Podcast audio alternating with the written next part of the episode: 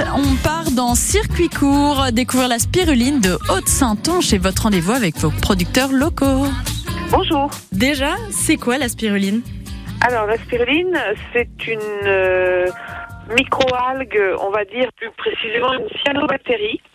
C'est vert, ça vit dans l'eau, donc l'amalgame avec les algues est assez rapide, mais c'est bien une bactérie.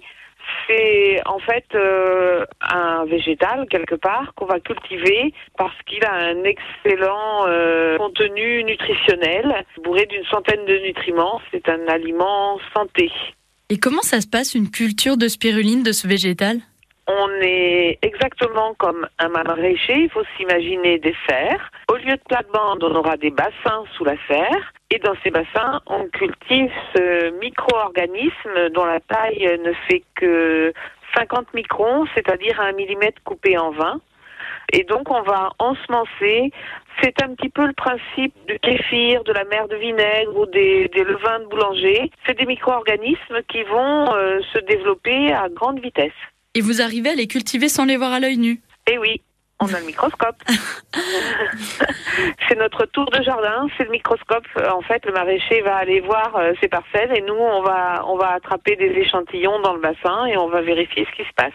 Et comment ça se cuisine? Comment ça se consomme la spiruline? Alors en fait, donc nous, euh, pour finir, on a un produit sec hein, qui va être sous forme de petites paillettes.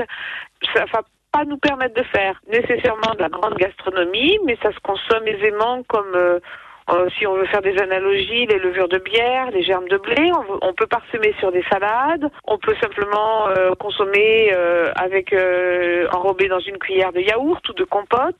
C'est un complément nutritionnel, hein, donc voilà, on va l'ajouter au, au, gré du vent selon les envies. Et si à tout hasard, ben, on n'aime pas trop, voilà, parce que c'est un, produit vert, quoi. Hein. donc bon, on le trouve aussi en comprimé. Et on le consomme pour ses capacités nutritives. Voilà, c'est ça, parce qu'en fait, euh, si une tomate fabrique des fruits et une laitue des feuilles, la spiruline, elle fabrique des pigments. Donc on va retrouver une quinzaine de pigments dans la spiruline, à la fois des antioxydants et en même temps des protéines. Donc ça fait un, produit qui est bien chargé en protéines, en général euh, autour de 65%.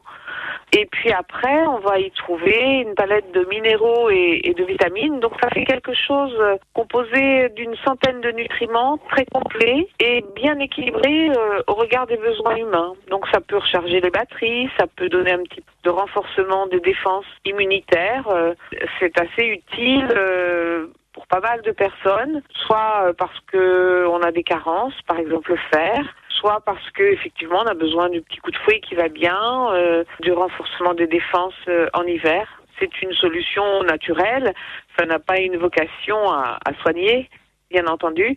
J'imagine que vous en consommez beaucoup, vous alors euh, beaucoup non parce qu'il y a des doses qui sont proposées donc on reste sur les 3 à 5 grammes par jour. Mais oui, on en consomme régulièrement. C'est un bon apport. Ça donne un petit fouet, la petite forme qui va bien, un petit, un petit boost. Nathalie, on la trouve où votre spiruline de Haute-Saintonge à vous?